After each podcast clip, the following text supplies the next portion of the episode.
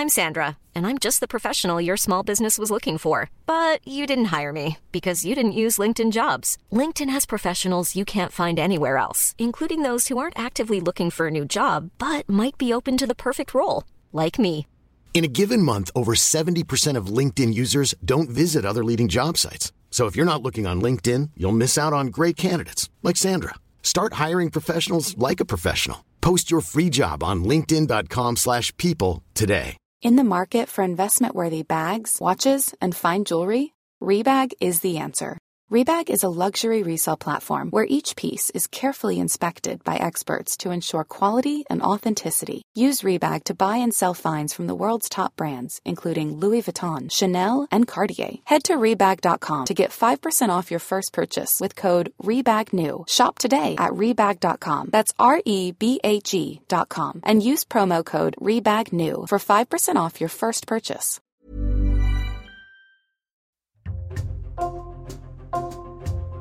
Bonjour, c'est Jules Lavie pour Code Source, le podcast d'actualité du Parisien. Le ministre de la Justice, jugé du lundi 6 au jeudi 16 novembre, Éric Dupont-Moretti comparaissait devant la Cour de justice de la République. L'ancien avocat répondait de prise illégale d'intérêt. Il était accusé, en résumé, d'avoir profité de sa position de ministre pour régler ses comptes avec des magistrats avec qui il avait été en conflit en tant qu'avocat. Code Source vous raconte ce procès inédit avec Pascal Aigret, journaliste au Parisien, spécialiste justice. Elle a couvert toute l'audience. Épisode publié la première fois le 21 novembre et mise à jour après l'annonce de la décision le 29 novembre. Pascal Aigret, décrivez-nous la salle du Palais de justice de Paris sur l'île de la Cité où va être jugé le ministre de la Justice, Éric Dupont-Moretti. Cette salle d'audience, en fait, c'est la première chambre euh, de la Cour d'appel de Paris. C'est une des plus belles salles d'audience euh, du Vieux Palais pour moi. Très grande, très haute de plafond, avec des boiseries dorées, avec euh, des tapisseries des Gobelins, avec des fauteuils bleus. C'est aussi une salle historique puisque c'est la salle où notamment Philippe Pétain a été jugé en 1945. Et voilà, c'est là que les débats vont se tenir pendant dix jours. Éric Dupont-Moretti va être jugé par la CJR, la Cour de justice de la République, créée en 1993. C'est quoi et comment elle fonctionne? La Cour de justice de la République, c'est une juridiction qui était euh, censée euh, mettre fin euh, à l'impunité des ministres. Donc en fait, elle est dédiée uniquement à juger les crimes et délits commis par des ministres dans l'exercice de leurs fonctions. Sa particularité, c'est qu'elle n'est pas composée uniquement de magistrats professionnels ou de jurés citoyens, mais de juges parlementaires qui sont six sénateurs, six députés élus par leur père. Éric Dupont-Moretti est le premier ministre en exercice à être jugé par la CJR. Oui, c'est vraiment une situation complètement inédite, voire euh, historique. En plus, c'est le ministre de la Justice, donc le ministre de la Justice dans la peau d'un prévenu, c'est quand même assez singulier, et ça l'est encore davantage puisqu'il s'agit d'Éric Dupont-Moretti, euh, le célèbre euh, ogre des prétoires, et qui a voué sa carrière à la défense, celui qu'on surnommait Akitator. Ça pose aussi des questions, cette situation inédite, parce que bah, des magistrats vont venir témoigner qui sont sous l'autorité hiérarchique du ministre prévenu, en plus, euh, dans les juges parlementaires, il y a euh, des juges qui euh, soit l'aiment, soit l'aiment pas, soit se sont déjà écharpés avec lui à l'Assemblée nationale ou, ou au Sénat. Éric Dupont-Moretti doit répondre de prise illégale d'intérêt. En langage de tous les jours, il s'agit d'un conflit d'intérêts. En résumé, il est accusé d'avoir profité de sa position de ministre, une fois devenu ministre de la Justice, garde des Sceaux, pour régler ses comptes avec des magistrats avec qui il avait eu maille à partir dans deux affaires quand il était avocat. Première affaire, celle d'un juge qu'il avait qualifié de cow-boy à l'époque, en juin 2020. Pascal Aigret, ce juge, avait parlé à la télé, à France 3, d'une affaire dans laquelle Éric Dupont-Moretti défendait l'un des mis en examen. Oui, ce juge, en fait, il était détaché à Monaco pendant trois ans. Il aurait voulu rester à Monaco trois ans de plus.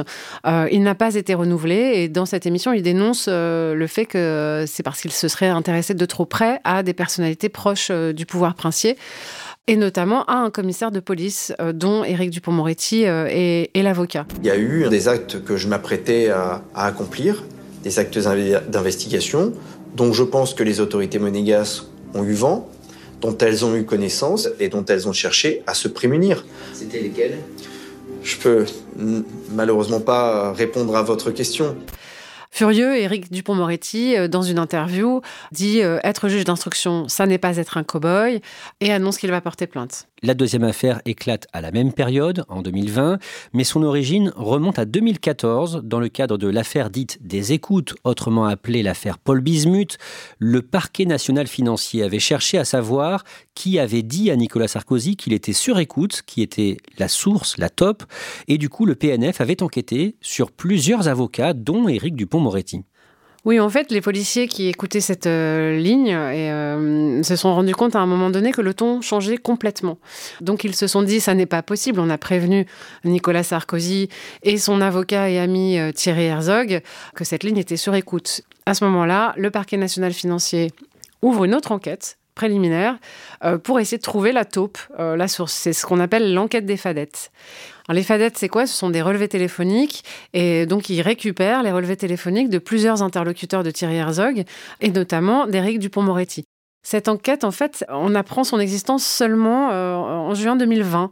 Et c'est à ce moment-là qu'Éric Dupont-Moretti, furieux contre le parquet national financier, dénonce l'enquête barbouzarde, c'est-à-dire en fait d'espions du PNF. Euh, il dit euh, on est chez les dingos, il parle de République des juges. Et là, on est quelques jours avant sa nomination au ministère. Pascal Aigret, avant d'en venir au procès, il faut en effet rappeler le calendrier des événements. Le 1er juillet, donc six jours avant la nomination d'Éric Dupont-Moretti comme garde des Sceaux, la ministre de la Justice en poste, Nicole Belloubet, ordonne une inspection de fonctionnement du parquet national financier. Oui, pour euh, Nicole Belloubet, en fait, c'est une façon de répondre à l'émotion euh, médiatique et politique euh, qu'a déclenché la révélation de cette enquête des fadettes. Elle dit, bah, nous, au ministère de la Justice, on a un outil pour ça. On va aller regarder de près comment a fonctionné ou mal fonctionné le parquet national financier, et en particulier dans cette enquête de, de fadettes. Pascal Aigret, deux mois et demi plus tard, Éric Dupont-Moretti, devenu ministre de la Justice, reçoit ce rapport de l'inspection qui ne vise nommément personne et il ordonne le 18 septembre 2020 une enquête administrative et il donne les noms de trois magistrats du parquet national financier du PNF qui sont visés. Au bout du compte, tous les magistrats, y compris euh, celui de l'affaire de Monaco, vont être blanchis. Mais ça, ça ne veut pas dire qu'il n'y a pas eu conflit d'intérêts. Ce qu'on reproche à Éric Dupont-Moretti, c'est d'avoir ordonné ces inspections administratives contre, d'une part, le juge de Monaco, d'autre part, les, trois euh, magistrats euh, du parquet national financier. À partir du moment où euh, on pouvait le soupçonner d'avoir un intérêt à les faire poursuivre ou punir, alors qu'il les avait critiqués vivement en tant qu'avocat, et que lui, ministre, il utilise son pouvoir pour ordonner des enquêtes qui peuvent aboutir à des sanctions, il se trouve possiblement en infraction. D'un mot donc, pour l'accusation, il n'aurait pas dû continuer à s'occuper de ces dossiers Non, il n'aurait pas dû s'en occuper du tout, il aurait dû s'abstenir ou euh, les confier à, quelqu'un d'autre, ce qu'on appelle se déporter, et c'est d'ailleurs ce qui sera fait plus tard, euh, puisque toutes ces questions-là vont être confiées au Premier ministre. Éric Dupont-Moretti risque en théorie une peine de 5 ans d'emprisonnement et 500 000 euros d'amende.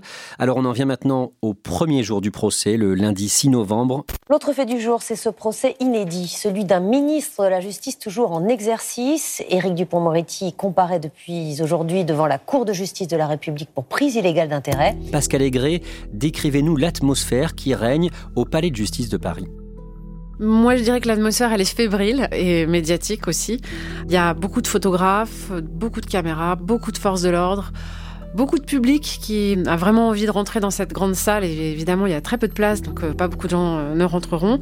Et euh, évidemment, tout le monde guette l'arrivée d'Éric Dupont-Moretti, qui va rentrer en, fait par un autre escalier que l'escalier principal. Donc voilà, il va presque se glisser dans la salle d'audience. Et donc vous, pour le Parisien, vous avez bien sûr accès à cette salle. Est-ce que vous pouvez nous la décrire au tout début du procès? Nous, on est tous installés sur une mezzanine.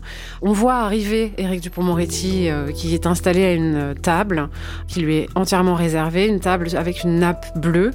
Il y a ces fauteuils bleus et il y a euh, donc tous les magistrats et juges euh, parlementaires. Ils sont très nombreux puisqu'il y a non seulement les trois magistrats, plus leurs suppléants, les greffiers, l'huissier, plus euh, les douze juges parlementaires et leurs suppléants. Donc ça fait vraiment beaucoup de monde. C'est très solennel, c'est très impressionnant et tout d'un coup on entend trois petits coups, toc toc toc, la cour à l'ouverture du procès, le président de la Cour de justice de la République invite le ministre Éric Dupont-Moretti à s'exprimer. Oui, c'est l'usage. Au début d'un procès, on donne toujours la parole une première fois au prévenu ou à l'accusé. Donc c'est ce que fait le, président Dominique Pote. Donc Éric Dupont-Moretti s'approche lentement de la barre et il dit euh, voilà, je vais vous expliquer quel est mon état d'esprit. Pour lui, ce procès euh, est une épreuve et on sent euh, une émotion à ce moment-là. Il dit aussi qu'il a l'intention de se défendre et de répondre aux questions. Ensuite, c'est au tour du procureur général Rémi de s'exprimer. Il souligne la, la gravité d'une affaire qui met en cause la probité d'un ministre de la Justice, qui est le ministre du droit et de la loi. Il dit aussi que euh, ça pose des difficultés le fait que ce soit un ministre en, exercice et puis il lance une sorte d'avertissement en disant nous devrons mettre de côté la connaissance que nous pouvons avoir de tel ou tel protagoniste dans ce procès. C'est-à-dire qu'il dit en gros nos relations euh, professionnelles ou amicales, il faut qu'on les oublie. Euh, c'est une sorte de, de mise en garde. Comment réagissent Éric Dupond-Moretti et ses avocats? Éric Dupont-Moretti le fixe en lui lançant des regards noirs, il grommelle. Et euh, l'une de ses avocates, Jacqueline Lafont, euh, se lève et s'étonne de ce qu'elle qualifie de pré-réquisitoire. Au second jour de son procès, le mardi, Éric Dupont-Moretti raconte notamment ses débuts au ministère de la Justice, donc en juillet 2020. Il raconte à quel point cette prise de fonction est compliquée pour lui. Cet univers de la chancellerie, euh, de tous les lieux de, pouvoir, lui est complètement inconnu. Lui, ce qu'il connaît, ce sont les cours d'assises, en fait, euh, les tribunaux. Il a cette expression, il parle de j'avais une connaissance charnelle de la communauté judiciaire, mais pas technocratique. Et il doit tout découvrir. Alors déjà, il doit porter des cravates, parce qu'il en porte jamais, donc il va acheter des cravates. Plus sérieusement, il doit euh, s'occuper des prisons, alors qu'on est encore en épidémie de Covid. Il explique aussi qu'il doit même apprendre à parler comme un ministre. Tout ça pour dire qu'il n'a pas la tête à penser euh, aux affaires pour lesquelles il est accusé aujourd'hui. Au milieu de ces mille choses à faire, euh, ces deux dossiers ne sont euh, pour lui rien du tout. Ce jour-là, Éric Dupont-Moretti est interrogé pendant 4 heures. Comment il se défend? Lui parle d'instrumentalisation et considère que son procès est un procès en, illégitimité. C'est-à-dire qu'en fait, dès le départ, sa nomination a surpris, mais aussi on a dit, lui, Éric Dupont-Moretti, ne peut pas être euh, ministre de la Justice parce qu'il est hostile à la magistrature, parce que c'est vrai qu'il a beaucoup critiqué le corporatisme des magistrats, par exemple, dans deux livres. Euh, donc il est évident que sa nomination, elle fait pas plaisir à tout le monde. Et puis, euh, il pose clairement sa ligne de défense. Non, il n'est pas un irascible vengeur démasqué. Il a fait confiance à son administration, il s'est reposé sur ses avis et donc euh, il n'a jamais vu de conflit d'intérêts. Il finit par s'emporter en disant mais cette histoire de règlement de compte, ça commence à bien faire.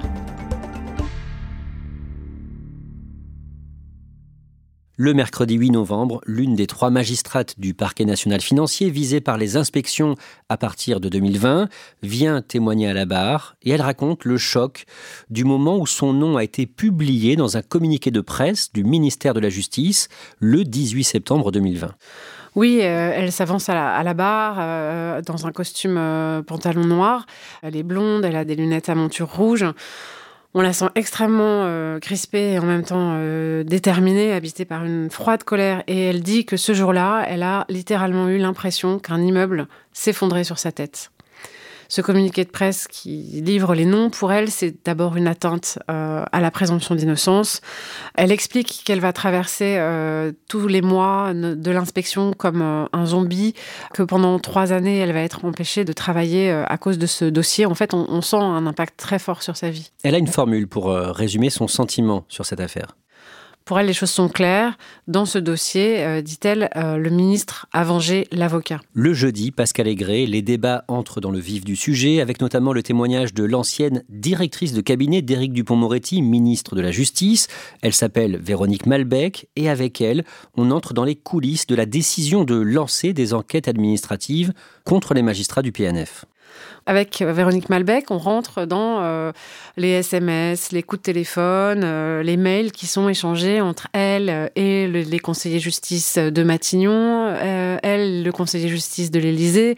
il y a une multitude d'échanges qui sont décortiqués pour comprendre pourquoi ils se sont orientés sur ces enquêtes administratives. Justement, en résumé, quelle est la grande question qui se pose à ce moment-là dans tous ces échanges de mails ou de SMS La grande question, c'est celle des suites à donner à ce rapport euh, sur le fonctionnement euh, du parquet national financier, qui, selon eux, a montré euh, pas mal de problèmes, voire des manquements disciplinaires.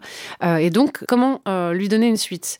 Pour ça, ils se disent, est-ce qu'on n'a pas deux solutions? C'est-à-dire, la première solution, c'est l'enquête administrative ordonnée par le ministre, mais qui donc l'implique, donc une enquête administrative. Et la deuxième solution, se demande-t-il, c'est est-ce qu'on pourrait pas saisir directement le Conseil supérieur de la magistrature, qui est une instance indépendante qui donc a euh, l'avantage, entre guillemets, de ne pas impliquer le ministre. À ce moment-là, la directrice de cabinet du ministre Éric Dupont-Moretti appelle François Molins, le procureur général de la Cour de cassation. Pourquoi est-ce qu'elle appelle François Molins? Elle appelle François Molins, dit-elle, parce qu'elle veut lui demander conseil, justement, sur euh, quelle est la, bonne voie. Il a aussi la casquette de euh, président du parquet du Conseil supérieur de la magistrature. Et donc, elle l'appelle et lui dit, voilà, quelle voie est la bonne selon toi?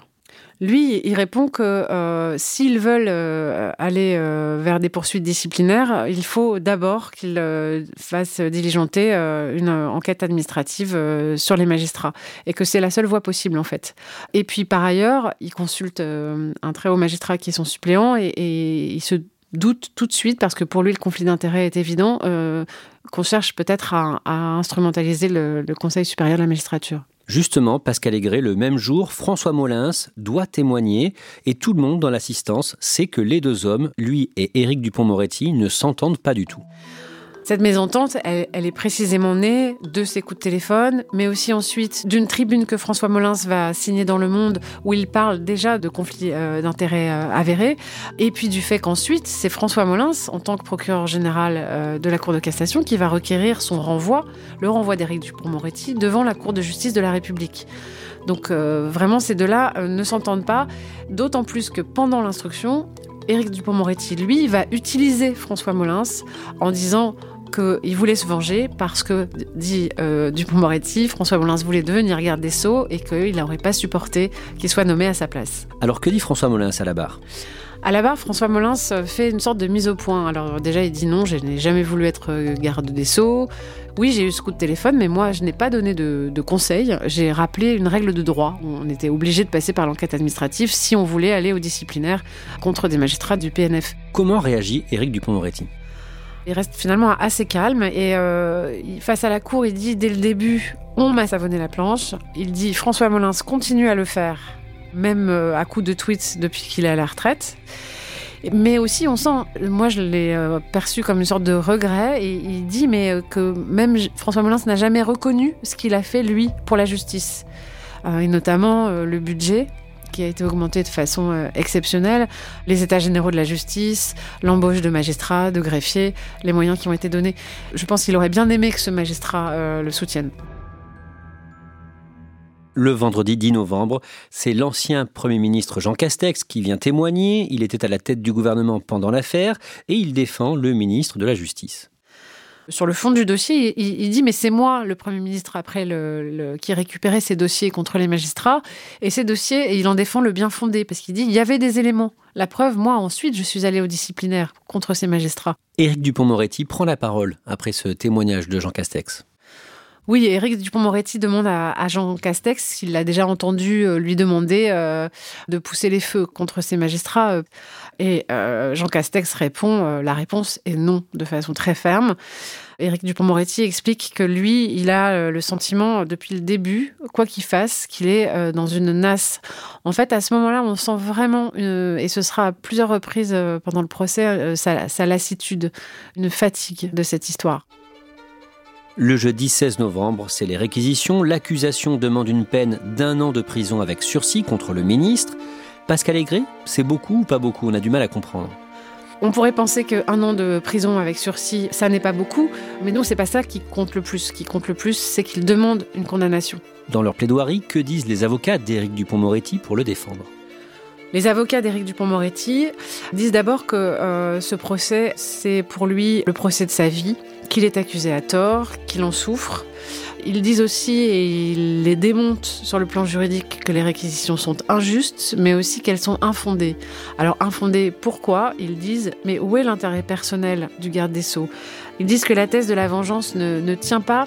Derrière euh, le ministre, ils disent, c'est un homme qui euh, a une personnalité impulsive, emporté, mais qu'il est incapable de coups bas, de duplicité et de ressentiment, et que ça colle pas la petitesse de cette idée de règlement de compte. Éric Dupont-Moretti choisit de ne rien ajouter à ses plaidoiries. La Cour de justice de la République se retire pour délibérer, les juges ont tranché dans les heures qui ont suivi et la décision n'a été rendue que le 29 novembre. Ce jour-là, on l'apprend en début d'après-midi, Éric Dupont-Moretti est relaxé, il est reconnu non coupable. Pascal Aigret, vous êtes à présent à distance pour une mise à jour de cet épisode. Comment est-ce que la Cour de justice de la République explique sa décision?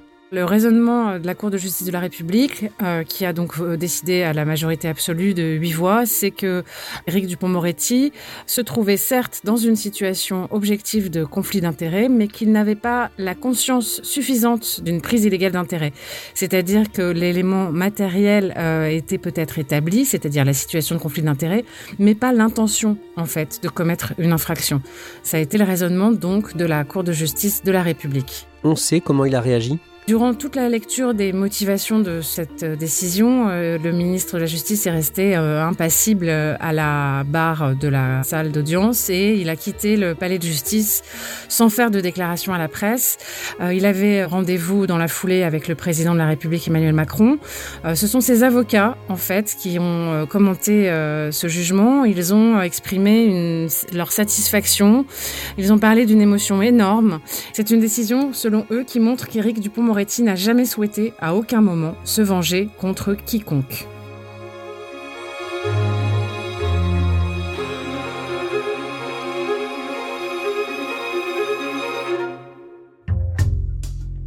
Merci à Pascal Aigret. Code Source est le podcast d'actualité du Parisien. Cet épisode a été produit par Clara Garnier-Amouroux, Raphaël Pueyo et Barbara Gouy. Réalisation, Benoît Gillon. Si vous aimez Code Source, n'hésitez pas à le dire en laissant un commentaire ou des étoiles sur votre application audio. Vous pouvez nous écrire directement source at leparisien.fr.